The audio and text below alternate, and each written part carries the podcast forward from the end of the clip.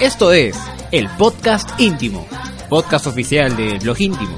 En este espacio, fecha a fecha, analizamos, gozamos o renegamos por nuestro amado Alianza Lima. Y hablamos también sobre la historia e identidad del equipo más grande del Perú. Nos mueve una sola consigna. Difundir el aliancismo con pasión y objetividad.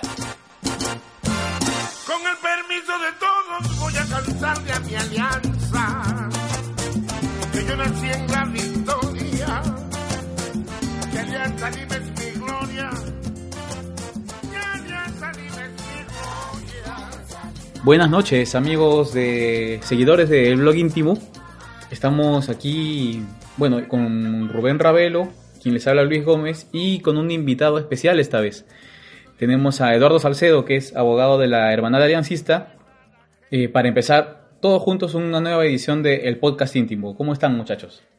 ¿Qué tal? Este, ¿Cómo están amigos? Les saluda Rubén aquí nuevamente para, para hacer este el podcast íntimo, una, una edición más. Y bueno, aquí vamos a hablar del tema primero del partido, vamos a hablar de varias cosas, ¿no? Y sobre todo el tema que está ahorita candente, que es el tema de los estatutos de la federación y eh, qué clubes están apoyando ese, ese cambio y qué clubes no. Entonces vamos a, vamos a, justamente para eso hemos llamado a, bueno, para eso y más, ¿no? Hemos llamado a, a, a Edu, eh, a Edu Salcedo, para que nos, nos ilumine con sus conocimientos este, de leyes, de artículos. Así que te presento, Eduardo. Muchas gracias Rubén, Luis, encantado de estar acá con ustedes, siempre es un placer eh, verlos, acompañarlos, ustedes saben que primero principalmente está la amistad y la unión que, tenemos por el solo hecho de, ser hinchas de Alianza, institución a la que todos acá amamos. Eh, y efectivamente, eh, vamos a hablar un poquito de fútbol, por supuesto yo para, para lo que ustedes gusten en cuanto a eso respecta, pero también del tema jurídico que hoy por hoy está digamos, eh, protagonizando o, acaparando los, los, los, medios informativos y el interés de toda la afición futbolística, que es el de los estatutos de la federación, que es un tema bastante espinoso y que, sin embargo, eh, creo que podemos explicarlo con mucha prolijidad para que la gente esté pendiente y atenta y sepamos, efectivamente, estemos muy atentos de, de lo que venga. Sí, sobre todo porque siempre estos temas de estatutos, de artículos, de leyes son un poco complicados de leer a simple vista y sobre todo uno lee los, los, digamos las notas de los diarios que quizá no está muy bien explicado entre toda la publicidad que puede aparecer eh, pero vamos a intentar ahora explicarlo un poco con, con, peras y manzanas cuáles son las posiciones al respecto y, y, y tratar de entender todos juntos eh, un tema que no es tan fácil vamos a ir a dilucidar un poco, un poco todos juntos al respecto. Perfecto, Luis. Estamos para eso. Encantado, repito. Muchas gracias, Eduardo. Vamos a empezar con el partido del, del domingo. Yo tuve la posibilidad de asistir. Eh, segunda vez que iba al, al, al Gatardo. Y la primera vez que fui fue El cuando... El Cat No. Eh, la primera vez que fui fue cuando volvimos después de, creo que después de no sé cuántas décadas que jugamos un Alianza Cristal. En el 2010 me acuerdo que ganamos 1 a 0, gol de penal del Pato Quinteros. Eh, hasta tapó un penal Salomón Lindman, esa, esa alianza 2010 que era muy atractivo, ¿no? muy atractivo sí. a su manera. Y sin ahora. Eh, lo, lo, ganamos y he vuelto después de casi 10 años otra vez a ese estadio, eh, saliendo contento. Eh, a ver, Rubén, tú que estuviste a cargo de la crónica del partido, ¿qué te pareció el, el encuentro? Ah, pues bien, un primer tiempo lamentable de Alianza, de verdad no, no me gustó en absoluto. Eh, hay que decirlo también, el árbitro esta vez estuvo a nuestro favor, sus errores fueron groseros y favorecieron a, Alianza. Eh, para mí era roja, la mano de, Butrón. Eh, y ese no era penal, el, de, que le hicieron al, al, pelado Rodríguez, más allá de que pudo haber por allí un, contacto o algo, pero no, fue exagerado todo. Y bueno, la verdad es que salvo esas, esas jugadas, pues este, ya yendo directamente a lo que es fútbol, Alianza no, no demostró nada, salvo el gol, creo que fue la única muestra de lucidez del equipo. Y una buena y, definición sí, de, no, genial. de, de, Rocky. El, el, pase, el pase de, de, Ibaciño y, y, la definición de Balboa fue lo mejor del primer tiempo que, de, de, Alianza, ¿no? Porque por el lado de San Martín, pues, este, está los jóvenes que están, sobre todo van por los lados, ¿no? Lo, creo que es este Oliva, uh -huh. este, Pacheco creo que es el 9, no me acuerdo bien. Eh, jugadores que, que, que, sí, están, están jugando bien, bueno, al menos, no sé, al menos contra Alianza lo han hecho bien, porque San Martín si jugara estos, así esos partidos, todos los partidos creo que estaría en otra posición, probablemente. Es cierto. Este, y, y hicieron un buen partido y creo yo que San Martín debió irse ganando al menos el primer tiempo, si no es por dos goles, sí creo que si no es por un gol, dos goles. Así que ya en el segundo tiempo creo que Alianza, Alianza lo empareja, Alianza mejora, no llega a ser brillante, pero con lo que hizo le, le, le alcanzó para, para ganar. ¿no? Sí, yo estaba al otro lado, yo justo estaba en el arco, digamos, donde fue el gol de Balboa, que lo pude ver muy bien, y me gustó mucho la definición con tres dedos. Y eh, también ahí... Buena factura el gol. ¿no? Sí, sí, de buena factura. Y te digo, yo no vi en el estadio lo de la mano de Butrón, estaba un poco lejos. Pero viendo la repetición, tal cual sí parece que, o sea, sí fue una mano fuera del área, no sé si fue roja, porque había que ser muy reglamentarista para que sea eso tarjeta roja. Me parece que el reglamento dice que debe ser tarjeta amarilla, que igual no se la sacaron, o sea, Ni falta fue. No fue ni falta, nada fue. No se cobró nada. entonces el penal tampoco a Rodríguez tampoco fue foul. Y como tú dices, el primer tiempo no, no tuvimos ahí nada, na- nada, nada que nos haya salido bien. Y por el contrario, pasó a ser el Bengochea de los años anteriores, Mm. de que replantea en los segundos tiempos. Eh, ahí el ingreso de Cruzado me parece fue muy importante. Eso. Eh, Un jugador que muchos critican, Criticamos, incluyéndome, Criticamos claro, cuando, incluyéndonos. se critica. Eh, pero me parece que quizá ya está para, es- para ser un jugador de segundos tiempos, sí. como lo es Lobatón en Cristal, por ejemplo. Exacto, sí. Que lo meten para la última media hora, ahí te mete un par de pases, pero que son buenos pases, y puede inclinar la balanza fácilmente. Eh, pero para todo el partido me parece que no. Eh, Eduardo, tú... Bueno, puedes- lo han explicado muy bien, chicos. Como, como suele ser, eh, ustedes eh, tienen claro más o menos cuál es el, el desempeño del equipo y estoy de acuerdo con ustedes. Pero me parece que se puede dividir eh, el juego de Alianza en, en- en dos cuestiones, o digamos más allá del juego de Alianza. El partido de Alianza con San Martín se puede dividir en dos o hasta tres cuestiones. El primero, rendimientos. Efectivamente, Alianza deja mucho que desear en el primer tiempo y esto lamentablemente ya no es solo de un partido o de dos, ya viene siendo regular. Con Bengoechea este año no hemos encontrado un rendimiento óptimo en los primeros tiempos. Me pueden decir que efectivamente lo mismo pasó en el 2017 en que replanteaba y más bien los segundos tiempos se hacía. Pero eh, en estricto lo que pasa es de que estamos equivocándonos nuevamente en el planteamiento, estamos equivocándonos probablemente en en el, en el colocar a los jugadores y muy a pesar de que Federico Rodríguez, por ejemplo, que es eh, a quien yo veía menos bien de todos los jugadores, ha tenido su mejor partido con Alianza desde que está acá. En segundo lugar, efectivamente, San Martín, porque el rival también juega. San Martín siempre se juega a finales contra Alianza. No es, este partido no ha sido la excepción y eh, ha jugado realmente un partido muy, muy bueno. En el primer tiempo merecía irse de- de- al, al descanso, yo creo que con dos o- y, ¿por qué no?, hasta con tres goles de diferencia. Más aún considerando efectivamente el, el grosero eh, error, llamémoslo así, de Leao y, y- y en todo caso el grosero error arbitral, ¿no?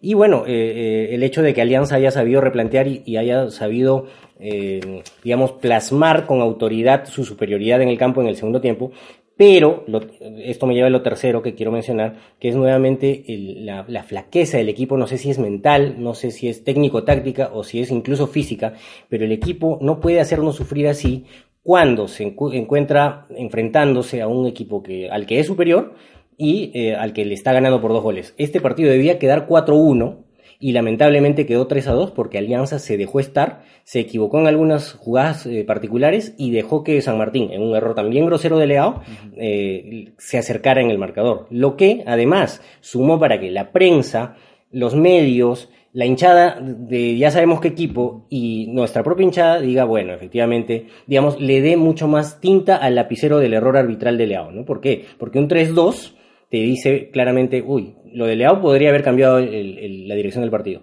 En cambio, un 4-1 te podría decir, bueno, ok, se equivocó el, el árbitro, pero Alianza ganó con autoridad Claro, y no, no merecía, no merecía ningún otro resultado. Entonces, me parece que, que esa lectura también es importante hacerla y, y reiterar, de todas maneras, lo primero, Alianza tiene que jugar mucho mejor si es que pretende realmente ser campeón. Un equipo que recibe los goles que recibió Alianza en este partido no puede serlo.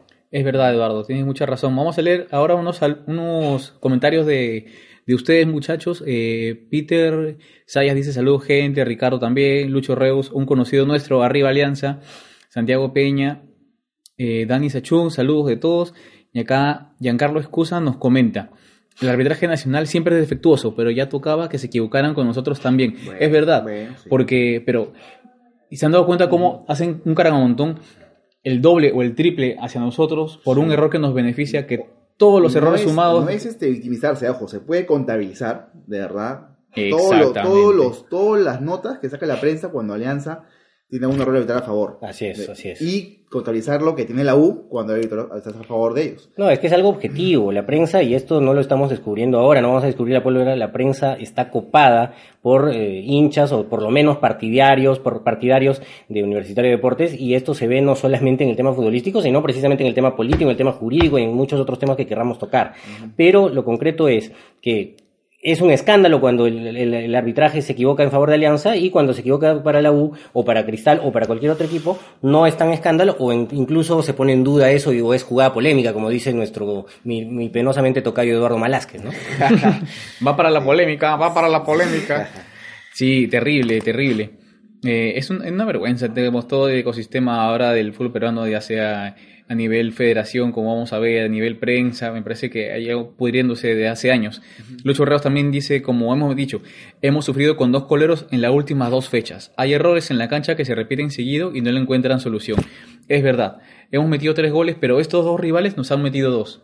O sea, no podemos aspirar a ser campeones si nos dejamos meter goles tan tontos. Exacto. Este, y ni siquiera podemos decir que es solamente los primeros tiempos, ¿no? Porque Pirata, Pirata nos empató en el segundo. ¿no? El 2 Así a 2 es, y después, bueno, felizmente metimos el tercero, pero, pero, o sea, el segundo también podemos ahuevarnos, o sea, nos Claro. ha pasado también, o sea, es, es, es bien, este equipo de Bengochea es bien impredecible. Exactamente. Es súper impredecible. Es impredecible y es irregular, como te decía. Y no pasa lo que en el 2017, que se replanteaba, el segundo tiempo se, se volteaba la tortilla, para decirlo coloquialmente, y hablábamos de un, de una alianza al final triunfante. Lo que está pasando es que aún en el segundo tiempo, cuando se ha replanteado, cuando se ha puesto el marcador a favor, o cuando las condiciones están dadas como para llevarse un triunfo cómodo, estamos recibiendo goles de coleros y de equipos que no deberían generarnos esa, esa complicación. Entonces, discúlpenme, pero reitero, si es así, no vamos a salir campeones. Es tan sencillo como eso. No puede ser campeón con una defensa tan endeble. No, no, para nada. Y es algo que estamos adoleciendo de todo lo que era positivo en el Bengochea de 2000, en la Alianza del Bengochea de 2017. De acuerdo. Que era un arquero sólido y una defensa importante. Cumplidora, Digamos, por lo cumplidora por lo menos que fue la menos batida del campeonato. Así es. así Entonces, no tenemos esas dos cosas y el juego de Bengochea en verdad debería basarse en esas dos cosas por cómo juega. es. Así es. O sea, un equipo que juega el pelotazo no puede ser malo en defensa. Creo que contundencia arriba tenemos, nos falta gol, sí, nos sigue faltando gol. Eh, felizmente el pelado está anotando, de verdad eso es algo bueno y algo que también debemos resaltar. Este, verdad, es verdad. Porque, o sea, para un 9, el gol es más preciado que para nadie. O sea, de verdad es, es la vitamina. Si no haces- si eres 9 y no haces el gol, te viene encima la presión y, y los fantasmas y todo, ¿no? Como Garriza. como a risa, efectivamente, ¿no? Entonces, es- más allá de que el, pe- de que el pelado me, me sigue pareciendo un jugador ahí normalito, que cada goles es, es bueno, ¿no? Y, y si Bengochea lo va a seguir poniendo, que siga haciendo los goles. Claro, ¿no? está bien. No- Al menos se ubica bien cuando ha metido los goles. También se- la- cuando se falla goles, se falla goles, pero... Bueno, que luego que se fue a San Martín fue el peor. que Me recordó mucho a Zorrito Aguirre una vez contra Zuliana. Eh, ¿Qué pasa? ¿Qué pasa? Por favor. Salvando enormes distancias. Zorrito. Aguirre lo queremos mucho, ¿no? Sí, pero, sí, sí, no, pero como te yo siempre, me a mí me parecía ver a, a Federico Rodríguez en el primer partido que jugó aquí en, en- en Perú, falto de distancia, falto de ritmo, no estaba nunca en el momento indicado y menos en el lugar indicado.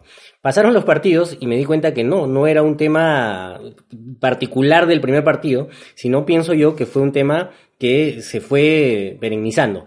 Ha jugado ya varios partidos en Alianza y hasta el momento, hasta el momento, eh, no, no ha tenido una gran performance. Es cierto, contra San Martín ha tenido un partido por lo menos positivo. Yo le daría incluso siete puntos, ha sido uno de los, de los puntales del equipo, porque ha bajado para recuperar, ha detenido a la defensa rival, incluso ha tenido que ver en los goles y ha anotado uno, pero eso no significa que todavía tenga un rendimiento como el que necesitamos nosotros para ser campeones. Tenemos a Balboa, tenemos a Federico, tenemos a Felucho, felizmente en un gran nivel, tenemos a Joaciño, que está también, digamos, alcanzando el nivel que le vimos en el Boys del año pasado, pero esta vez estamos flaqueando atrás. Entonces, necesitamos un equipo sólido en todas las líneas y un equipo que eh, se compenetre eh, a, a lo largo y al, y al ancho de la cancha. Si es que Leao no va a tener el nivel del 2017 y Galese lamentablemente en Alianza no llega a encontrar el nivel que le vemos en la selección, y si es que la defensa va a seguir haciendo agua porque Godoy no es el mismo del 2017, como di- dijo un amigo hace poco, va, va- va camino a ser el Ibáñez eh, el 2.0, Colo ¿no? El Colo Ibáñez.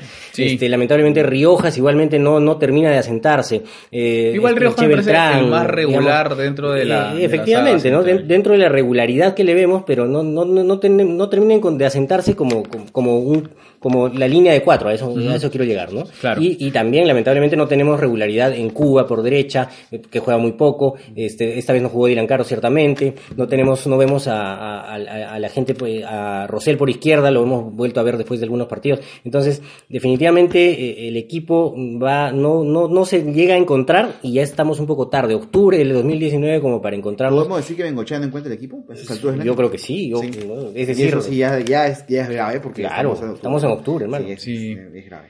Es cierto, a ver, ¿qué dicen los seguidores? Juan Zorrilla dice, ¿por qué no hablan de la argolla que existe en este equipo? No hay peor ciego que no quiere ver argolla. Yo creo que ya no hay argolla. Porque Mm. ya, ya han sentado a Cruzado, han sentado a Cachito, ya la argolla fue. Más bien, Bengochea está sufriendo porque ya no hay argolla. O sea, no sabe, no sabe quién, quién argolla. Perdóname, o sea, ¿tú crees que sí había argolla? Sí, yo creo que sí. Ah, mira tú. Yo eso creo que sí hay pero eso no todas, las, no todas las argollas, como dije en el podcast pasado, no todas tienen que ser malas o terribles. La argolla que nos, sal- nos salvó de, de, de dejar de campeonar 18 años, pues está ahí, ¿no? La argolla que nos hizo tetracampeonar también, o sea, hay que decir las cosas como son, ¿no? Que nos hizo bicampeones Este, también Así ahí. es. Entonces, eh, si se maneja bien, creo que se, se puede llegar a, a- a buenos éxitos, pero este, cuando hay un, un entercamiento, pues ya es otro cantar. Y creo que sí lo hubo un cachito al menos este año.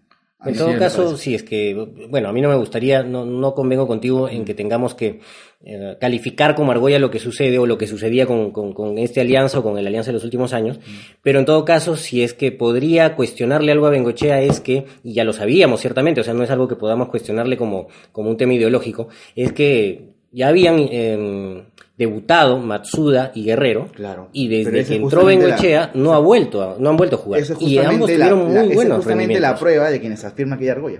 Pero es que yo no creo que eso sea argolla tal cual. Yo pienso que es un tema, reitero, eh, Hasta casi ideológico de ideológico de Bengoechea, no sé. Bengoechea, ¿no? O No sea, sé. él, yo considero que él se, se, se concentra y, y- y pone todas sus balas en los jugadores que él conoce, ¿no? Más vale Chola conocida que Chola Pero por eso es conocer. argolla. Pues no, no, sé, no sé si tenemos la misma idea de lo que es argolla. Para mí argolla es tus hijos conocidos, eh, tu- tu- tus patitas. Pero es un tema de confianza, ¿no? Por eso, o sea... Pero la argolla que- tiene una connotación que- negativa de todas maneras, No, no, yo no, yo no lo veo así. O sea, yo lo que he visto, la argolla es, es un grupo de gente que siempre juega, que siempre está ahí que se- y que se pasa la voz y que arman a su equipo según lo que ellos quieren. A mí me parece que sí hubo argolla en Alianza este año, pero como ya el nivel de, de, de, algunos jugadores, como Cachito, como Cruzado, ya está muy bajo, ya no se puede sostener argolla. Entonces, Bengochea se ha dado cuenta y ya la está comenzando a cambiar. Y más bien ahorita está como que desesperado por eso. Creo Claro. yo. Y bueno, en todo caso, Cruzado le puede dar, estar dando la razón porque en los últimos dos partidos y en este último particularmente ha sido muy importante. Claro. Cruzado ha tenido un gran Cruzado- partido Cruzado y- y, es súper importante en el gol de Federico No, no, precisamente. Cruzado entró y le cambió la cara a. Sí, sí, sí, tal mí, cual, o sea, tal cual. Tal cual, así es. Exactamente. ¿Qué dice Carlos García? La volante debe ser Cartagena Fuentes Beltrán, un hombre defensivo acá tenemos. Y Ferguson Junior dice saludos desde Trujillo. Jean-Pierre Chinchay, ¿qué opinión tienen de Eric Osores? Mira, si empezamos a hablar de eso nunca terminamos, así que Así es. eh, ya sabes más o menos por ¿Qué dónde va nuestra opinión. qué preguntó? ¿Qué opinión tienen de Eric Osores? Ah, suma, tengo una retaíla de cosas que decir, pero bueno, ya no la Carla excusa, el- se le sale la pluma por la boca a los comentaristas. Es Eso, cierto, la prensa desteñida, dice Atiel Palacios.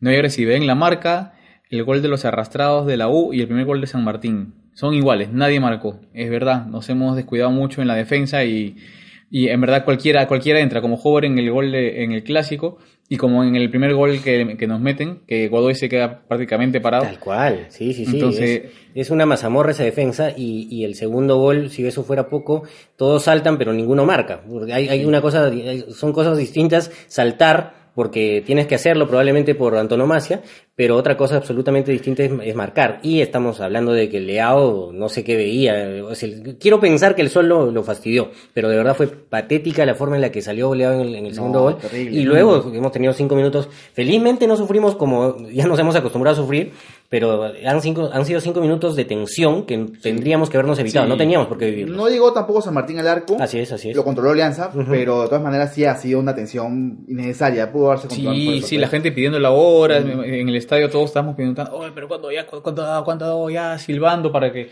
acabe el partido. Contra Pirata sí creo que hubo más, hubo más, Uh, sí, más sí, miedo. sí, ¿ah? sí. Yo Ahí estuve en el estadio contra Pirata sí estaba, estaba en otra. En- a, lo que hemos llegado, eh, a sufrir todo. Ya, hay que, hay que sacarnos de la Aquí, mente. Aquí Lucho dice algo interesante, ¿ah? Dice que al Pelado tendría de suplente Balboa y que requiere un volante más. Eh, ¿Ustedes creen que funciona el doble 9 en Alianza? Es que yo, yo en verdad no, no creo que un extranjero deba ser, o sea, si juega mal, siéntalo, pero no debería traer un extranjero y ponerlo en, en la banca. No sé, me parece que un extranjero tiene que venir a marcar la diferencia. Si bien todos no pueden jugar, pero en teoría él está fresco. O sea, ya, si me hubiese, si hubiese empezado el año y hubiese sido malo y, no sé, al nivel de Ugarriza, por ejemplo, que está bien que lo sienten, ya, pero es, que me parece que es momento de que, de que siga jugando, pero tampoco tiene que jugar porque es extranjero, no sé. Ahí... Además, yo creo que la idea de Bengoechea es darle más libertad a Balboa para que justamente haga ese juego de querer interrumpir la- la- los pases, las jugadas, y ponerlo de 9 neto como que sí lo, limi- lo limitaría un poco, porque tiene que darse como referencia de área, tiene que tener más paciencia, Ujú. cosa que tiene más el, el pelado, ¿no? Speed baja y todo, pero siempre se queda en ese sector, no, no va tanto por los lados como lo hace Balboa, entonces creo que esa es un poco la idea de Bengoechea. Ahora, yo sí creo que también en la volante falta alguien también, ¿ah? Sí, sí, o sea, son ambas cosas. Esa es mi lectura. Yo creo que lo que pasa es de que Bengoechea no ha encontrado, ni encontrará, porque el libro de pases está cerrado, a quien haga las veces de Aguiar en el 2017. Entonces, Claro. eh, si bien, eh, si bien Joaciño O de Pacheco. en otra posición, o, o de Pacheco, ¿no? si bien Joaciño en otra posición y con otras características, a veces asume, digamos, ese rol, y, y- y como he, he dicho hace unos minutos, este, lo está haciendo mejor en estos últimos partidos, pero no tiene ese don de mando, esa llegada al área que tenía Guiar, y ciertamente no tiene la capacidad técnica que tenía Guiar con las dos piernas para los tiros libres, etcétera, etcétera, algunas otras peculiaridades. Entonces, eh, y como él te podemos, podemos mencionar a varios más, ¿no? Entonces, Ah, lo, que- lo- pues, lo que hace... El Fuentes contra Cristal. Eh, no, exacto, ¿no? Y, y- y los otros jugadores que, que- que en el mismo esquema de alianza van por otro, por otro lado, por, por derecha Quevedo, por ejemplo, y por izquierda Felucho, igual no cumplen esa, esa función. Ciertamente no están llamados a hacerlo por la posición, pero a lo que quiero llegar es a que Bengoechea no encuentra quien, quien cumple ese rol, entonces lo que tiene que hacer es modificar el esquema. Y para hacerlo no ha tenido mejor opción que hacerlo con Federico, que reitero, no juega grandemente y efectivamente, como tú bien dices, es ap- apenas un buen jugador, si acaso, es limitadito, pero bueno, ha cumplido en el último partido y lo que tenemos que esperar es que, que mejore, pues, ¿no? Porque es, es lo que tenemos. Es verdad. Eh, respecto a Felucho, me parece que Felucho es el llamado a ser, o sea, no juega de la misma posición que ayer, pero es el, el digamos, el diferente, es el, el- el que le pone el talento al, y la inventiva al momento de generar, de generar ocasiones de gol. De acuerdo. Ya, en paralelo, digamos, tienen una pegada. eh, ayer le pateaban mucho mejor fuera del área, pero los centros de Felucho son buenos. Así es. Eh, me parece que tiene mucho talento en el pie para. para, El para... centro que le puso a. ¿Quién metió el gol en.? Ah, Fe- el Federico Rodríguez metió Ah, el pues, ¿no? ajá. Claro, claro. Contra Pirata, un centrazo, ¿no? Sí, muy sí, buen sí. centro. Sí. Entonces, me parece que Felucho, cuando está con la mecha prendida, me parece que, que tiene un buen desempeño. Y Eh, ahora hay que sumar a eso, Luis, que falló un penal. Sí. Entonces supo recuperarse anímicamente, cosa que no es sencilla, ¿no? Sí, sí, sí. Eh, y bueno, de repente tenga que ver su nacionalidad, su formación, no sé, pero del tipo realmente le puso los huevos que le suelen poner eh, los orientales y, y- y felizmente lo tenemos en buen nivel. Pero quisiéramos verlo en un mejor nivel aún. Ha ¿no? tenido mejores momentos. Juan. Efectivamente. Creo que sí. ¿Qué más dice? Sobre todo Eh, inicios de año, pero. Jefferson Jr. deben jugar Costa, Cartagena y Arroe. Costa, Cartagena y Arroe delante de ellos. Felucho y Quevedo por los costados y Duclos con barba de punta. Costa ya creo que es un retirado, ¿no? De- Pero estuvo ahí en la banca. ¿eh? Sí, sí, no, está en la banca, pero ya no lo pone, ¿no? la Ha salido de una lesión, me parece. Sí, sí, sí, sí, pero bueno, difícilmente se recupere, ¿no? Sí, en Alianza, Anderson Rodríguez dice, en Alianza es imposible que no haya argolla. El técnico que llegue debe saber manejar el vestuario. Cosas de equipo grande. Bueno, es una lectura válida, por supuesto. Sí, ¿no? es verdad. Pragmática, como te gusta. Así es, como debe ser, como debe ser. Alianza apostó por la opción más segura para salvar el año, dice Atiel Palacios. Obviamente están optando por minimizar el riesgo, lo cual implica menos juveniles. Y es algo que el mismo Bengoechea ha dicho, ¿no? Ha dicho, eh, yo tengo que, pues yo tengo que, yo tengo que, que jugar con lo que ya sé, digamos, irse a lo seguro y quizás no es momento para experimentar. digamos. Ya, él agarró el equipo en el clausura y se ha ido a lo seguro, trajo a, su, a, su- a sus, a sus hombres, Balboa, Rodríguez, y está ahí jugando con doble nueve, que es lo que, lo que viene haciendo en este, en esta Y clausura. en números, como es de costumbre, en Mochar, los números le dan la razón. Sí, ¿no? sí. respaldan. De Ay, una forma u otra. es innegable, sí. Claro. Es Pese a todo, estamos ahí peleando y- y, y seguimos en carrera.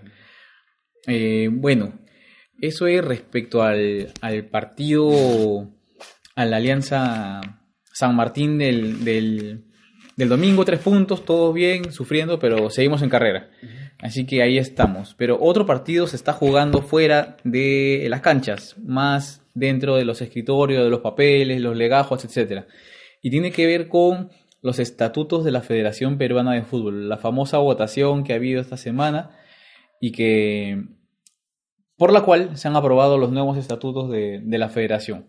Entonces, ahí quiero que nos expliques un poco como pa' bruto, como dicen, eh, cómo, Eduardo, cómo es que esto, o sea, qué es lo que, qué es lo que teníamos antes, qué es lo que viene luego de, de esta votación y por qué es tan importante la posición de los equipos, digamos, los más grandes, de, que, se, que inicialmente estuvieron en contra y ya sabemos lo que pasó esta tarde. Perfecto, gracias Luis y Rubén nuevamente agradecerles la invitación, yo encantado las veces que sea necesario y como parte además de la alianza de aliancistas que conformamos Ay, ay. el blog íntimo con, con la hermandad aliancista, ¿verdad?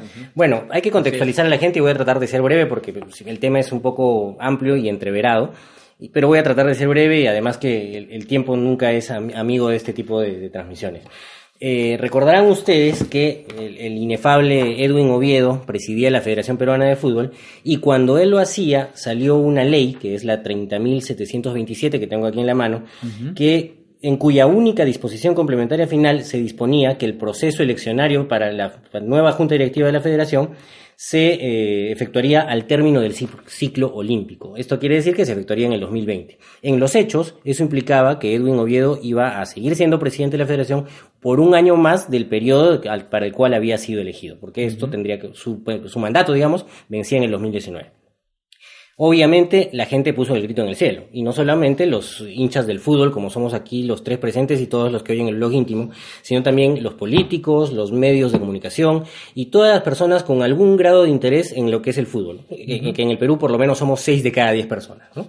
¿Por qué? ¿Por qué pusieron el grito en el cielo? Porque el señor estaba altamente cuestionado, porque incluso tenía, eh, digamos, visos muy fuertes de corrupción que hoy incluso están confirmadísimos, porque el señor, si no me equivoco, está purgando una prisión preventiva muy amplia y muy grande por precisamente los delitos que ha cometido, no solamente, eh, digamos, eh, en lo externo a lo futbolístico, sino también eh, eh, justamente en la administración de, la persona jurídica Federación Peruana de Fútbol. Y también en, me parece que en su propia empresa. Eh, efectivamente. con ¿no? cosas muy serias que ya involucran, digamos, homicidios, me parece. Sí, sí, sí, sí. O sea, el tipo realmente era un mal elemento, ¿no? Y, y felizmente, digamos, nos libramos de él.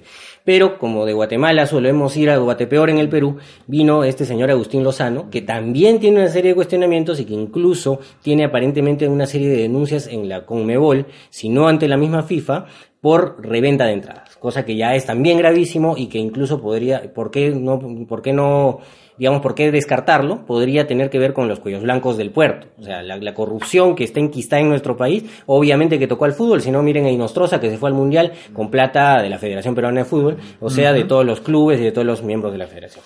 El hecho es de que este es el contexto. La, la FIFA quiere es, esta norma, esta, digamos, esta, eh, el hecho de, de- de adecuar el- el- la elección de la federación al ciclo olímpico tiene que ver con una decisión FIFA. Y lo cierto es esto, y partamos de esta premisa mayor. La FIFA es el ente global internacional que rige el destino del fútbol, no solo normativamente, que eso es muy importante, sino también económicamente y por supuesto institucional y políticamente. La FIFA le dijo a la federación, como lo hizo con todas, ojo, acá dejemos de victimizarnos, dejemos de decir, ah, los peruanos somos los pobrecitos y nos pisan el poncho. La FIFA les dijo a los peruanos, señores, tienen que adecuar sus estatutos a el ciclo olímpico y a los estatutos de la, de la Federación Internacional de Fútbol Asociado, que es la FIFA. ¿De acuerdo? Pero para eso no era necesaria una ley. Efectivamente, no era necesaria una ley, no era necesaria una ley. Bastaba con hacer lo que ahora se está haciendo precisamente, la adecuación del estatuto. Sin un tema- embargo, un tema netamente que no salga de lo privado. efectivamente. Sin embargo, bueno, el tema político trascendió y obviamente tenía que ver seguramente los tentáculos de, de Oviedo. Pero el hecho es que ahora ha surgido el problema porque cuando se calmó, digamos, el gallinero, eh, Agustín Lozano ha dicho, bueno, ok, tenemos que retomar esto de los estatutos. Y lo que está tratando de hacer es aprobar unos nuevos estatutos que han estado planteados como proyecto y aprobarlos de acuerdo a los estatutos FIFA. Ojo, hasta acá yo lo que quiero eh, que dejar en claro es que la adecuación es no solo necesaria, sino que es inclusive correcta. De lo contrario, incluso la Federación Peruana de Fútbol y por tanto todos los consumidores de fútbol que somos nosotros, nos podríamos ver en serio riesgo de que la federación se suspenda o incluso sea expulsada de la FIFA, lo que obviamente implicaría que ni Alianza Lima, Claro. ni ningún club peruano pueda participar en competiciones FIFA, ni la Federación Peruana de Fútbol, y por ende no podríamos jugar en las eliminatorias, en la Copa América, en, en Que absolutamente se nada. entiende que no es un capricho de la federación. Exacto. es una obligación que tiene que cumplir la federación ante la FIFA. Exactamente, de acuerdo. Muy bien dicho, Rubén, así lo podemos resumir. ¿Cuál es la cuestión? ¿Cuál es el problema? Que en este proceso de adecuación, obviamente, como era lógico que suceda también, porque en, toda organización privada, y la Federación Peruana de Fútbol lo es, sur, eh, y, ojo, una organización privada que se rige por unos eh, estatutos que hoy están vigentes, no los que se quiere aprobar o que se han aprobado entre gallos y medianoche, sino unos estatutos vigentes que se aprobaron en su oportunidad. Entonces, como toda organización privada, tiene que cumplir normas y tiene una serie de votaciones. Hoy por hoy, la Federación Peruana de Fútbol la, la conforman 43 instituciones. Las 16 del fútbol profesional peruano, de la Liga 1, las 10 de la Liga 2, las 25 departamentales, etcétera, etcétera. ¿no? Y todo, como en democracia sucede, como en las organizaciones eh, eh, privadas también sucede, se hace en democracia. El problema iba a surgir, y surge eh, este día lunes, en, los, en el articulado del nuevo, del nuevo estatuto y, por supuesto, en la democracia que, lamentable o felizmente, nos impera. ¿Por qué? Porque aparentemente, y esto eh, voy, a, voy a pedirle ciertamente vuestra ayuda, porque ustedes también están eh, muy pendientes y al de las redes sociales y de lo que corresponde eh, al, al- interés mediático, porque bueno, ciertamente es importante saber lo que, lo que dicen los medios y lo- los, los conocedores del tema. Aparentemente el meollo del asunto estaría en el artículo 77 del proyecto de estatuto. ¿Por qué? Porque este artículo 77, en buena cuenta, en pocas en palabras más o palabras menos, lo que dice es que todos los derechos que se emanen, que emanen de las competiciones del fútbol que se realicen en el Perú y otros que se realicen en su jurisdicción van a ser de propiedad de la Federación Peruana de Fútbol. Naturalmente, que eso es absolutamente legítimo y natural, Alianza Lima no estaría de acuerdo con esto, porque por ejemplo, y pongámonos en casos concretos, mi contrato, yo Alianza Lima, mi contrato con Movistar Deportes o con Gol Perú o con la empresa que fuera, Media Networks, me parece que, que era antes, no sé si ahora sigue siendo la misma, es por, no sé, tampoco conozco los montos, pero digamos 3 millones de dólares, esto no puede ser propiedad de la Federación Peruana de Fútbol, de pronto porque se aprobaron estos estatutos y para que ella lo distribuya entre todos los clubes, porque solo Alianza Lima genera ese monto. Naturalmente, Alianza tiene una marca mucho más potente, tiene un arraigo mucho más grande, tiene una popularidad que implica que la gente quiera verla en la televisión, mucha gente que no puede ir al estadio porque está en Tumbes o en Tacna o porque simplemente un fin de semana no pudo ir hasta Matute, ¿no? Entonces, estamos hablando de, de algo realmente serio. Y creo yo, creo yo identificar que el, que el meollo que acabo de, de- de explicar está en la redacción del artículo, porque el artículo efectivamente, tal cual está redactado, podría dar que pensar que la federación está aprovechándose de los recursos que legítimamente pueden eh, generar Alianza Lima, Sporting Cristal, San Martín, Fútbol Club Melgar, Ayacucho y hasta hoy en la mañana Universitario de Deportes, ¿no? Cosa que, reitero, eh, no tiene mucho sentido, porque estaríamos hablando de un, de un colectivismo que, que no, tiene, no tiene ni pies ni cabeza, y que Comerciantes Unidos, que no genera ni la décima parte que Alianza Lima, se vea beneficiado de esto, ¿no? Y es, es dar un ejemplo de Comerciantes Unidos, ¿no? Ese me parece que es el meollo, y ese es, eh, eso es lo que ha pasado. Digamos, ese es el contexto. Ahora, el lunes votan, y la votación queda 40 y 20 34 a favor de los nuevos estatutos y 7 en contra. Eh, Eduardo, solamente para Sí, sí, por favor, sí. Confirmar acá el artículo 77, el problema sería quizá la ambigüedad que Sí. está involucrada en eso, porque yo leo acá. La FPF es propietaria original de todos los derechos que emanan de las competiciones de fútbol de la asociación y de todas sus disciplinas y otros actos que se realizan en su jurisdicción. Por ejemplo, que entiendo yo por derecho que emana de la competición de fútbol. O sea, por ejemplo, si es que eh, el patrocinador de mi camiseta dice yo quiero aparecer en la televisión, eso también le pertenecería un poco a... o quiero que aparezca solamente en las competencias locales. Eh, exacto. Sería un, un derecho que emana de la competición de alguna forma. Claro, claro, O sea, lo- si lo- es que lo son estrictos, pueden tomar eso como si fuese también, ah, mira, ah, dame un poco de tu, de tu, de tu ingreso por, por publicidad en camiseta. Eh, tal cual. Y, y es más, esto no, esto no solo beneficiaría, creo yo, indebidamente a Comerciantes Unidos, que fue mi ejemplo, sino a la Liga Departamental de Fútbol de Tumbes o a la Liga Departamental de Fútbol de Cusco, que en estricto no generan ni la décima parte, repito, que lo que genera Alianza. Entonces, tal cual está planteada, la- el- planteado el dispositivo, como bien dices Luis, todos los derechos que emanan de las competiciones de fútbol y todas las disciplinas y otros que se realizan en su jurisdicción. O sea, todo lo que pasa en el Perú que tenga que ver con el fútbol, eh, digamos, autorizado por FIFA, los derechos son de la federación. Tal cual está planteado, efectivamente yo le tengo que dar la razón a Alianza, esto es por lo menos ambiguo, como dices, es demasiado abierto, demasiado genérico y te implica que eh, antes 24 for Win, eh, ahora eh, Dorado Bet. Dorado Bet o, o Banco Pichincha, todos los ingresos tengan que ir a la, a la federación. Ahora, también es cierto, y, y en derecho hay lo que se llama eh, la costumbre o el derecho consuetudinario, ¿no? También es cierto que, dado que estos estatutos lo que se quieren es adecuar a los estatutos FIFA, por un tema de uso y costumbre, mm, digamos que la interpretación esa sería demasiado restrictiva, sería demasiado reduccionista y no sería la más adecuada. ¿Por qué?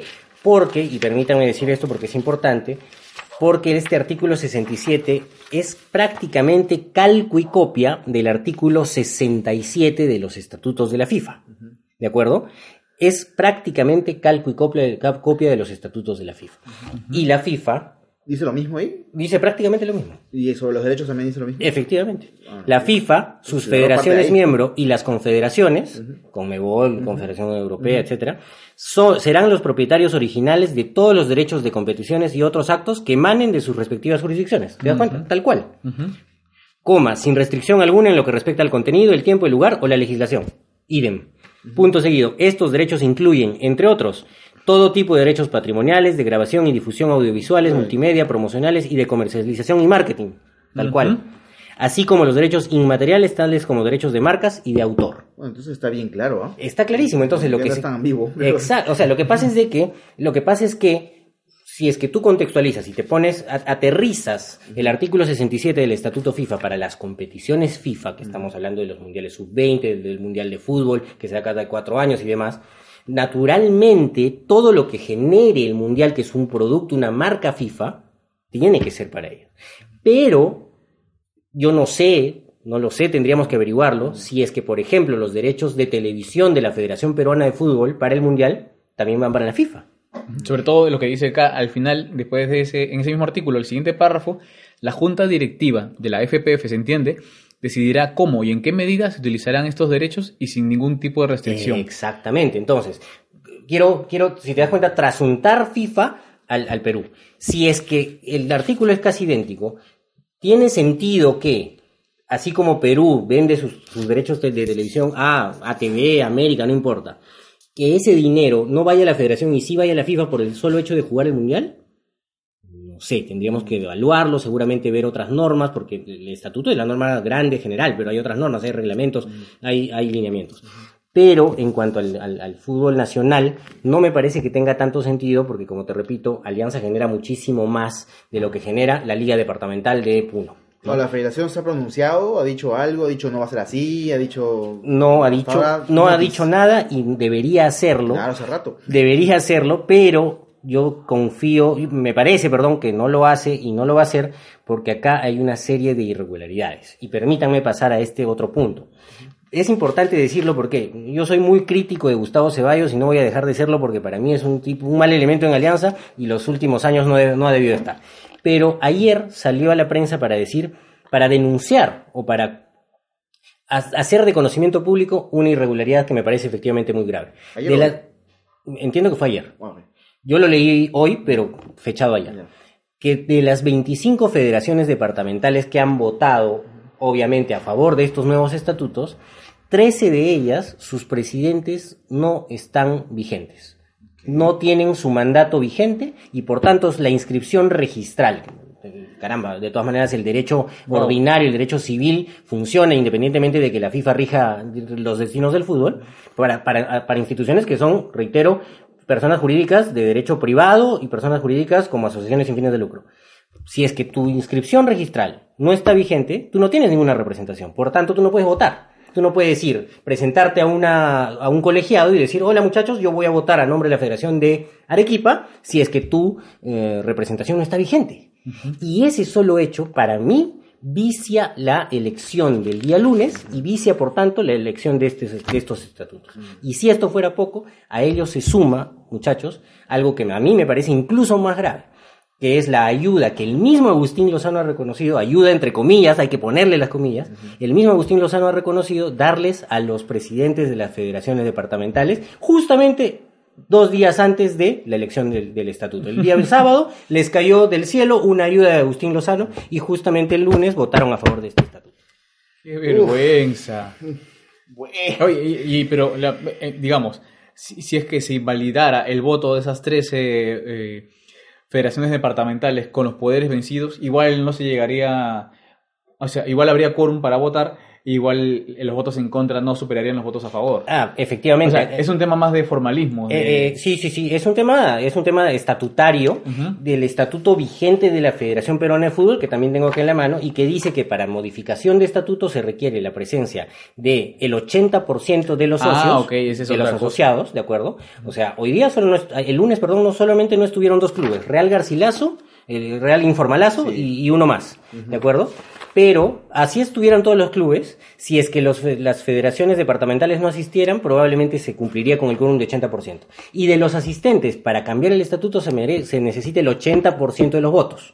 Entonces, estamos hablando de que es más o menos eh, gravosa la, la situación, es, Claro, un- es más o menos todo. complicado llegar, pero si es que ellos llegan a sanear esta situación, definitivamente, Alianza est- tiene las de perder y está clarísimo. Y la tenía de que, que perder igual que Cristal, igual que San Martín, igual que Melgar, igual que Ayacucho, y repito, hasta las 7 de la mañana de hoy, igual que la U. Pero habría sido clave pues, que al menos los grandes se. Estén, estén en un solo bloque, ¿no? Obviamente, Lamentable lo de la claro, U, la por supuesto. Digamos, no, no me sorprende, digamos, es, es algo absolutamente histórico. Bueno, que tienen dos administraciones, pues, ¿no? Tienen la de Grenco y tienen la de los Leguía. Entonces, Así es. la de los Leguía ha dicho que sí, no, perdón, al revés. La de Grenco ha dicho que sí y Leguía dijo que no. Sí, sí. Pero la que está ahorita válida es la de los Leguía, ¿no? Sí, claro, o sea, entiendo. regi- registralmente la de los Leguía es la válida Sí. y son los que le han dicho a la federación, oye, ¿sabes qué? Si bien es cierto, nosotros inicialmente no teníamos, eh, digamos, no estábamos de acuerdo con los estatutos y lo hicimos eh, con- eh, de conocimiento de la- de la- del- del público por un tema de, de derecho, un tema político. También es cierto que hoy vemos que por el bien del fútbol y los intereses del club, ojo, ahí hay una precisión, lo dice en su comunicado, los intereses del club, nosotros ahora estamos de acuerdo con el estatuto. Digamos, Ojo, jurídicamente esto es legítimo. Puedes cambiar de opinión las veces que sea necesario. Y por último, tu voto es el que cuenta. Tú puedes decir antes o después de la votación lo que te dé la gana y el voto es el que cuenta. Pero sí es cierto que acá hay una inconsecuencia eh, supina que a mí me parece sumamente cuestionable teniendo en cuenta, y, y bueno, sospechosa es lo menos que podemos decir. Ya, ya, Y to- más aún tomando en cuenta, más aún, más aún tomando en cuenta eh, todo este antecedente que les comento. O sea, está, estaba clarísimo que lo que se quiere acá es ponernos una norma que por lo menos es ambigua, como dice Luis, creo yo que es genérica, que es muy abierta y que es peligrosa principalmente, como bien dice, por el segundo párrafo. Y eh, teníamos a los clubes grandes y que generan precisamente muchísimo, muchísimo más ingresos por marketing, por derechos televisivos y por una serie de cosas que decían, oye, esto no puede ser, por lo menos revisemos esta cuestión, por lo menos mejoremos la redacción. Ojo, Alianza no es que no quiera que se aprueben los estatutos, todos sabemos la consecuencia de no aprobarlos y no adecuarlos a los estatutos FIFA.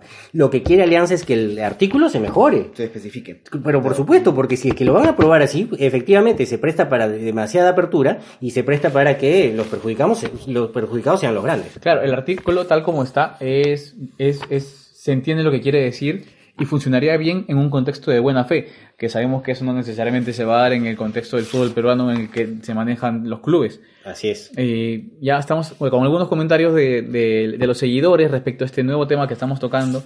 Eh, Lucho Reus dice, a la misma U que no genera lo que genera Alianza le conviene esto.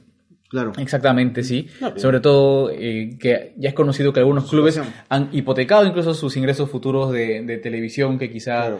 ya no tienen y un contrato nuevo sería sumamente pero, pero es que, ventajoso. pero es que ahí en ese comentario de Luis que, que, que hace que es, es certero, pero también debemos considerar que a la U, o es lo que yo al menos percibo, no le interesa pagar su deuda, lo que, te- lo que interesa a la U No, es nada, que nada. los ayuden deportivamente a seguir compitiendo, jugando, contratando jugadores. No les importa pagar. O sea, Sí, ellos, no, ellos no se proyectan a pagar la deuda, se proyectan a sobrevivir Sí, gracias sí, a la federación. O sea, Es el perro muerto del fútbol peruano, es Universitario de Deportes. Además de pertenecer a un régimen que les conviene en todas las letras de este régimen, es, es realmente vergonzoso lo que ha Es pasado hoy día. vergonzante, sí, sí. Anderson, Anderson Rodríguez dice, hoy Ceballito salió con todo, ¿ah? la más baja al cuello. Y es verdad, es verdad, eh, eh, digamos, ahí A Gustavo. Ceballos se, se armó y en verdad salió a decir las verdades eh, la- en, la, en famosa en la famosa con- rato. en la famosa conferencia de prensa en la que estuvieron eh, los representantes de los clubes que hasta la mañana eran siete y luego fueron seis porque ya sabemos quién se bajó el micro se le va a decir, claro, lo- el, lo- el porcentaje que estuvo hablando Eduardo. Eh, Bruno Carrasco dice, es increíble toda la corrupción e informalidad que tiene la Federación Peruana de Fútbol. Es cierto, Bruno. Que ni siquiera, que ni siquiera es este, se está molestando en ser, en ser ocul- oculta, ¿no? O sea, está, ya simplemente ya dicen, ¿no? No, no, es que el- ayuda, el, el que- tema ha trascendido y es un... Es, sí, sí, sí, Claro. sí. Ahora, sí me preocupa que eh, estaban diciendo que los clubes que han que no estaban de acuerdo, que han votado en contra, impugnarían esta decisión. Pero bueno, para, para impugnar esto, el tema es de que nuestra jurisdicción es la jurisdicción FIFA. Claro. Y solo la FIFA sería la que podría impugnar. Entonces, básicamente yo siento que estamos en un cuello de botella y que no hay una salida cercana a, a este, a este embrollo.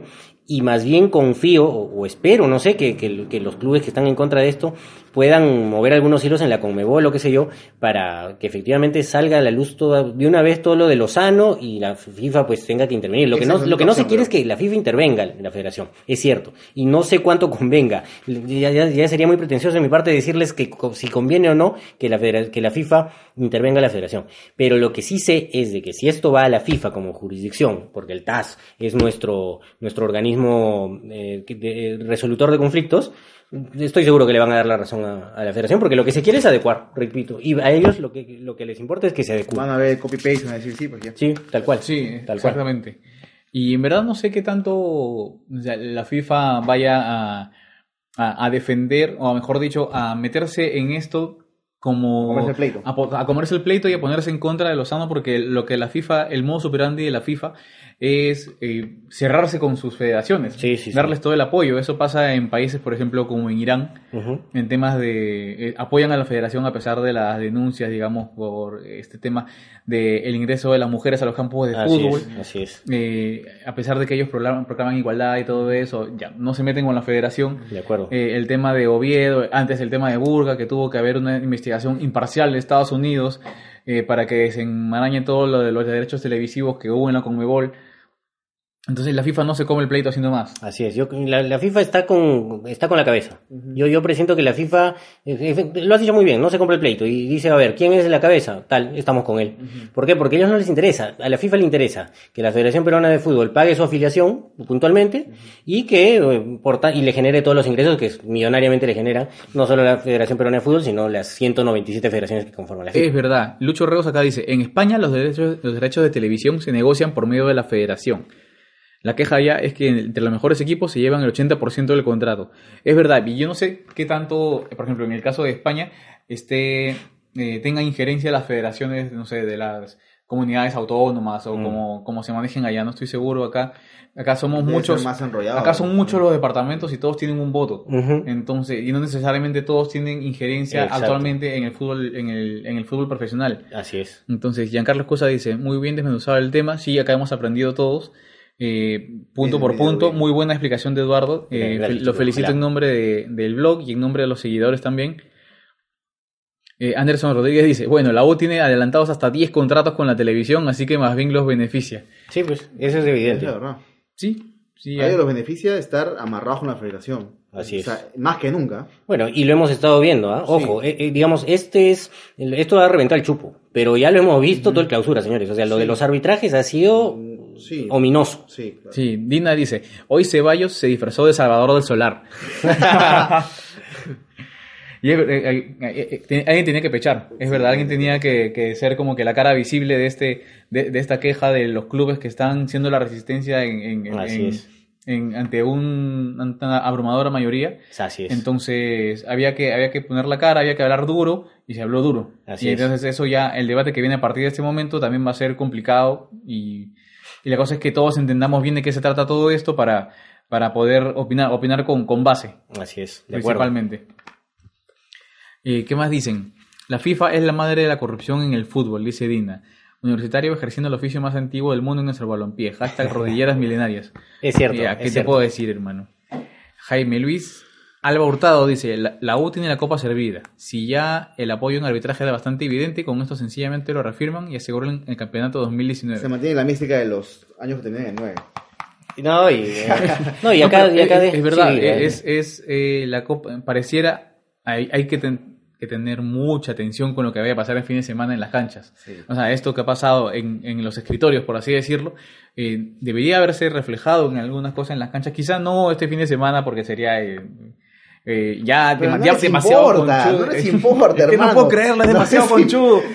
Estoy pensando que tienen algo de, ¿no? De sangre en la cara, de sangre en la cara, no tiene no, sangre en la les cara. interesa. Tienes razón, Alianza Y- está un punto. o sea, además, Y, es- y importa. eso es lo que yo les quería decir, o sea, valga la oportunidad, hay que decirlo. Bueno, Yo sé que, que ustedes en el blog siempre han sido muy críticos y ácidos con, con el, con el eh, clásico rival cuando ha correspondido y, y yo eso les aplaudo, porque creo que los hinchas de Alianza debemos serlo. No, no se trata simplemente de vivir eh, en el ostracismo y en el hermetismo blanco y azul. Señores, Alianza tiene rivales y el principal se llama Universitario de Deportes, eso futbolísticamente, pero además tiene otros rivales políticos y esos también están dentro de ellos Universitario de Deportes.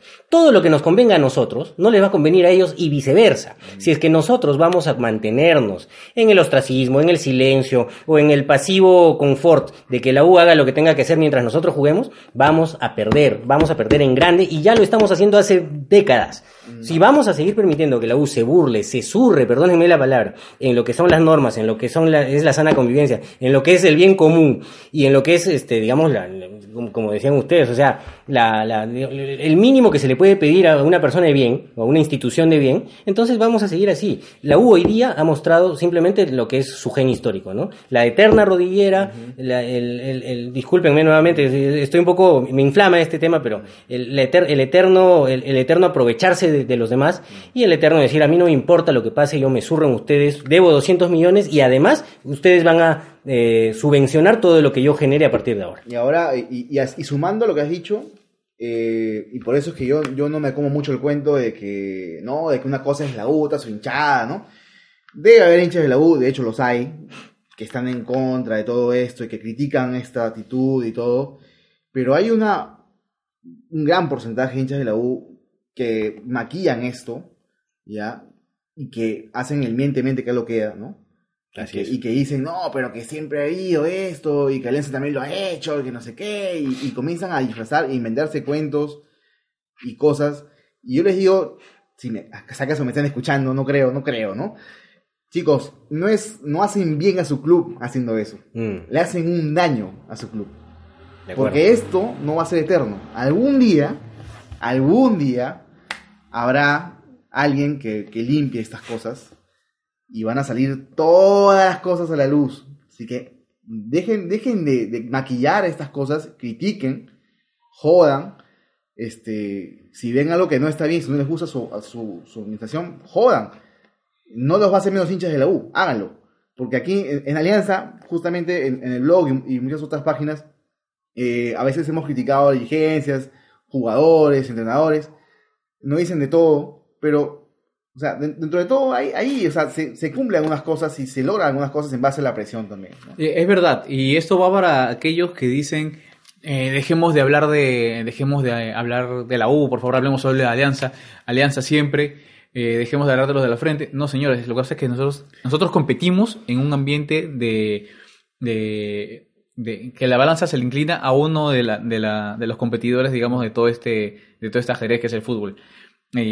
Imagínense que venga alguien e intente y tenga, no sé, beneficios por 200 millones y que ustedes no tienen, que ustedes tienen que hacer sus propias, eh, jugar bajo las reglas del juego, quieren hacer todo formal. Viene una persona y simplemente patea el tablero y dice, ah, pero no, a mí no me importa nada, qué, qué chucha. Eh, es que es así. Entonces tenemos que denunciar estos actos. Tenemos que... Y la prensa no lo hace. La prensa no lo hace, tenemos que hacerlo nosotros. Y ya basta de hablar solo de Alianza. Estamos hablando de todo el fútbol peruano. O sea, Y hablamos de lo que, tenga- de lo que tengamos que hablar. Sí, y, y, y, y con el trasfondo de que siempre va a interesarle a la alianza. Ojo, tenemos, si vamos a competir todos Todos, en las mismas condiciones y queremos ser campeones, porque todos queremos que Alianza sea campeón, perfecto, que todos se rijan a nuestras reglas y que todos acepten como nosotros las bases, las reglas, los estatutos, los lineamientos y cual- cualquier norma que salga la debemos cumplir todos por igual, porque de lo contrario no estamos hablando de una igualdad ante la ley y estamos hablando de un favoritismo que no es, no es bueno para ningún tipo de competencia, para ningún tipo de sociedad, para absolutamente nada. Para que se den una idea, el solo hecho de que la U compita ya es una ayuda. Ah, sin duda. claro. ¿no? En Claro. realidad el año pasado, el año pasado y, y- y lo vi que también lo mencionaron ustedes en, en estas semanas, pero, pero, pero justamente el año pasado cuando salió eh, a la U se le creó este, esto del régimen especial, ¿no? es. De, de licencias de la, de la federación. Ojo, cosa que también la FIFA le ha pedido a la federación que se adecue.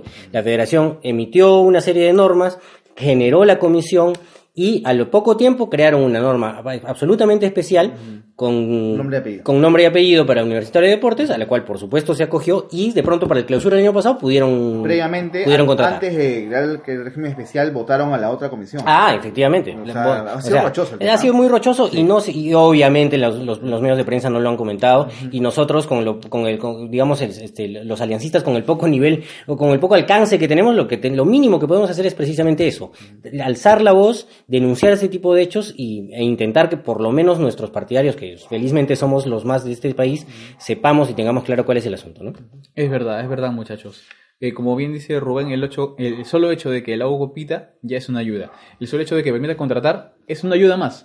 Y el solo hecho de que les creen un régimen especial ya no tenemos nada más que decir. Sí. Creo que ya entendimos todos ya de qué viene todo ese favoritismo. Eh, espero que... Vamos a hablar de, de alguien que cumple años hoy, bueno, cumpliría años hoy. ¿no? De- Es verdad, sí, estamos de aniversario, tenemos ahí un, un aniversario de un aliancista muy especial, que un aliancista histórico, eh, una leyenda de, de, de la, de la blanquiazul. Estamos hablando de quién? El gran Cornelio Heredia, Ay, ay, chocolatín, el, el Ay. hilo de mi viejo. maestro, maestro de maestros. Y bueno, este, saludos para la familia de Chocolatín Heredia, que sabemos, eh, entiendo que es seguidora de la Hermandad Aliancista y por tanto del blog íntimo. Eh, repito que eh, para, para, para los miembros de la Hermandad es un, es un placer y un honor esta alianza de aliancistas de la cual ahora formamos parte y estamos dispuestos a acompañarlos las veces que sea necesario y cuando ustedes gusten y más si es que efectivamente se va a hacer como siempre ustedes han hecho un resalte necesario, importante y bonito de la historia de la alianza. Cornelio Heredia ha sido una figura señera, ha sido el capitán de toda una década de un equipo multicampeón y ha sido el líder de toda una generación eh, y, no podemos olvidarlo a él ni, a, ni absolutamente a nadie. ¿no? Y, con eso también comentarles o recordarles que ya estamos en octubre y que este, como en todo octubre Alianza Lima ya está jugando con la eh, tradicional camiseta morada, bueno, morada ahora, antes blanquimorada, más allá de eso es, una tradición hermosa que nos recuerda lazos eh, hondos con el Señor de los Milagros, que es el santo patrono no solo de la ciudad de Lima, sino también de, de- de nuestro país, así que hay que tenerlo en cuenta y creo que Rubén me decías, de repente la siguiente semana estamos con, con mi, nuestro gran amigo y, y también miembro de la hermandad, Guillermo Pastor, para que nos cuente un poco los detalles de esta tradición. Sí, de hecho, este, como, como parte de la Alianza de Aliancistas, ¿no? Eh, tenemos el apoyo de la hermandad, en este caso contigo, Edu, que nos has venido a iluminar con, con tus conocimientos sobre, Nunca tanto, pero sobre, sobre lo jurídico. Que, y sobre ese tema, además que era bien, es bien complicado, bien engorroso y tú lo has simplificado muy bien. Y bueno, eh, el capo en lo que es historia es Guillermo, ¿no? Guillermo Así es. Pastor y, y esperamos contar con él la, la semana que viene para que nos cuente un poco más sobre, sobre el tema de la, de la blanquimorada, cómo, cómo así empezó y todo esto. Desde ya, desde ya les voy adelantando que es un tema muy bonito, apasionante. Eh, Alianza es uno de los pocos clubes, no el único quizá, que tiene esa identificación tan fuerte con, con una imagen religiosa, eh, particularmente siendo no creyente, respeto muchísimo eso, de verdad. eh, eh, es, es parte de nuestra, nuestro arraigo popular, ¿no? Y, y por eso debe ser respetado, creo, ese, ese tema, ¿no? Exactamente, Alianza no es solamente lo que puede estar pasando ahora en el presente, Alianza también es pasado, es historia. Y con la alianza de aliancistas que hemos formado junto a la hermana aliancista, vamos a poder, bueno, ellos son expertos en el tema de la historia, mucho más de lo que hemos podido ser en EVI, y hemos aprendido mucho, mucho de, de la hermana aliancista, y la idea es que también darles este espacio para que también puedan, puedan expresar y difundir lo que ellos han podido investigar respecto, respecto a temas que conciernen a nuestro querido club.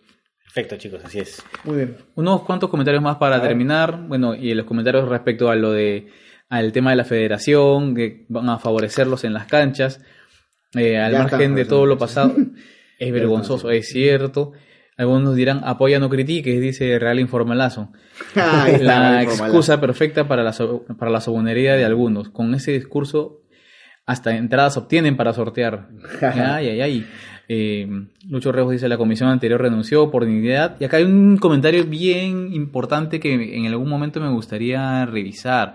¿Creen que las casas de apuestas influyen bastante en el fútbol peruano? Uy, Pregunta Jean-Pierre Chinchay. Y es que en verdad las casas de apuestas se han multiplicado, no sé cómo, pero eh, en- casi en toda avenida, en no sé cada cuántas cuadras, uno ve una casa de apuestas Sí. Enclavada en un grifo, en una esquina, en un eh, al costado de un son- tambo, son que sea. parte del, son parte. del paisaje. Y, y a veces uno dice, no, no se requiere cierta inversión, ¿no? Porque igual para hacer una casa de apuestas tiene que estar, eh, tienes que tener un capital porque de la noche a la mañana te puedes quedar sin nada. ¿Qué pasa si todo el mundo acierta, acierta o, ok, pero ahí habría que ver, no sé, quizá sí hay un tema ahí. No, sé, sin duda. Creo Es- que no está de más sospechar. Es más que bueno que lo menciones porque eh, efectivamente a Anabol. el estatuto no no el estatuto actual Hoy invitas el pollo. el- o sea lo que lo que tú has dicho son parte del paisaje pero y es que sí o sea ya son ya forman parte de la cuestión entre lo- el, en el estatuto vigente de la Federación ahí, ¿eh? imagínate sí por supuesto el estatuto vigente ojo no el que se ha aprobado el, lu- el lunes Ya. el estatuto vigente dice que este son recursos de la Federación eh, los ingresos, un porcentaje de los ingresos que eh, perciban las casas de apuestas respecto del fútbol. Oh. ¿ah, sí? Entonces, no solo son parte del paisaje, sino que parte efectivamente sistema son parte del sistema. Claro. Y con, la fe- con, con el, con el estatuto que quiere aprobar la FIFA, o, o que digamos, con el cual nos adecuaríamos a la, a la FIFA, esto no cambiaría. Son parte del, del, ecosistema del fútbol, como bien dijo Luis hace un rato. Es, es hasta risible, pero digamos, es lo que es. Entonces, para esto, las casas de apuestas tienen que estar de algún modo empadronadas. En, Algo así. Me imagino, un- me imagino. Te, te mentiría si te digo que sí, que lo sé, pero muy probablemente sí. Claro, porque. ¿Y cómo sabe tal la- vez no. Yo, creo que vez. la federación quiere perder un sol de lo que está ganando la, la casa de apuestas.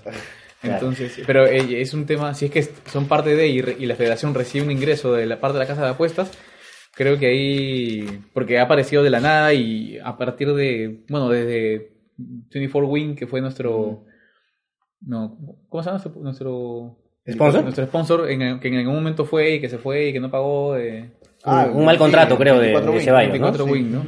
Un mal contrato de Ceballos, creo, pero bueno. Bet, No, de Benjamín. Ah, de Benjamín, ¿verdad? ¿no? Bueno, es que da lo mismo. El hecho de que, bueno, con tal de que no lleguemos a lo que llegó la Juventus en el 2006 en Italia y, y- y- y los clubes se ven en- envueltos en, en estas marañas de corrupción, eh, todo bien, ¿no? O sea, digamos, es importante que, que se regule, es importante que, que la federación como entidad que rige el fútbol y la FIFA por encima de ella estén pendientes de todo esto, pero también es cierto que mientras eh, esto no genere ningún perjuicio particular y esté dentro de lo que es, digamos, legalmente permitido, mal haríamos al, al- al negarnos o al, o al, o al sentar una posición contraria, ¿no? Bueno, igual estar vigilantes. eh, Eso sin como en todas las cosas. Eso sí. Siempre, siempre. Bueno, eh, amigos, muchas gracias por, por estar acá. Gracias Rubén, gracias Eduardo por, por tus explicaciones. Encantado, chicos. Han sido muy, muy, muy claras, muy concisas. Creo que el- los, los que están escuchando este programa y los que van a escuchar también el podcast íntimo que estará a partir de mañana también subido en Spotify, eh, van a tener una idea bastante clara del, del, del que ha sucedido con los estatutos. Eh, no sé quieren agregar algo más. Bueno, nada más, pues, siempre, siempre vigilantes, siempre atentos, no tengan ningún reparo. Si tienen que hablar de rival, hablen del rival, hablen de los árbitros, hablen de todo. No, no solamente, eh, o sea, no nos hacen los hinchas. Hablar de alianza solamente todo el día no es el tipo de hincha que, que necesitamos. Necesitamos un, hincha más crítico y no solamente con alianza, sino con todo el entorno fútbol peruano. Así es. Eh, Eduardo, ¿algunas palabras finales? Nuevamente agradecerles chicos, eh, encantadísimo de estar acá con ustedes, eh, que pueden contar conmigo las veces que gusten, para los temas que gusten, eh, siempre que esté en mis manos, eh, aquí estaré. Y bueno, nada, eh, despedirme de, de- de vuestros oyentes eh, con, con mucha estima como siempre y gritarles como debe ser una rivalianza. ¿no? Muchas gracias muchachos a los que escucharon. Ya saben, Alianza juega este viernes, así que las entradas ya están a la venta. Y vamos todos a Matute, vamos a alentar al equipo que estamos bien Estamos yendo bien, así que tenemos que... Al menos en números estamos ahí. Al menos en números estamos ahí, tenemos posibilidad, así que vamos a aumentar, a seguir con esta racha. Como siempre, vamos a acabar el programa con un... ¡Arriba, Alianza! Alianza!